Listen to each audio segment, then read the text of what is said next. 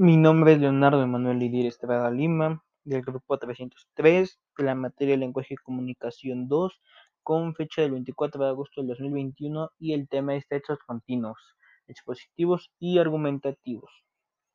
Los textos expositivos son aquellos que expresan conceptos o hechos de manera objetiva, sin reflejar opiniones ni sentimientos de autor, y se utilizan principalmente en ámbitos académicos y científicos.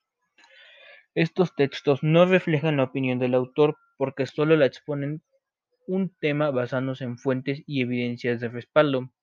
Tienen como objetivo presentar e informar. Los textos expositivos se caracterizan por presentar una teoría, una hipótesis o un tema de interés, de manera que el lector los comprenda con objetividad, sin persuadir ni apelar a sus emociones. No resulta relevante la opinión del autor se diferencian de los textos argumentativos, que son textos que pretenden convencer al lector del punto de vista del autor, haciendo uso tanto de argumentos como emotivos como racionales. Los textos expositivos brindan información sobre un tema y emplean diversos recursos lingüísticos, como las definiciones, ejemplos, la reformulación de teorías o las citas de fuentes de información que tienen cierto reconocimiento.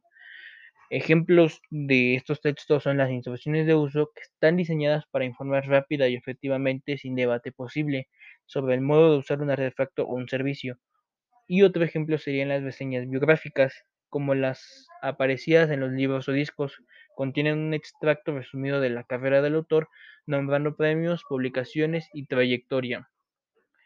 Ahora, el texto argumentativo es aquel texto oral o escrito en los que el autor persigue la transmisión de una perspectiva en torno a un tema o una serie de temas específicos que tiene como objetivo convencer al lector de asumir una postura determinada. En ello se distinguen de los textos expositivos. Los textos argumentativos se caracterizan por tener una intención persuasiva, o sea, querer convencer al lector de algo. Emplear argumentos para convencer que son preposiciones razonadas mediante la exposición paulatina y cuidadosa de información, acompañada de su interpretación deseada.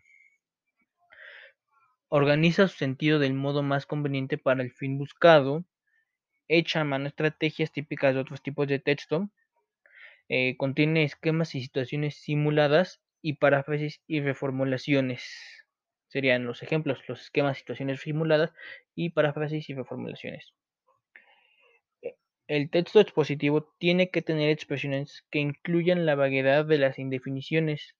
Los textos argumentativos basan una parte importante de su efectividad en la adecuada organización de las ideas con las que se pretende convencer o persuadir.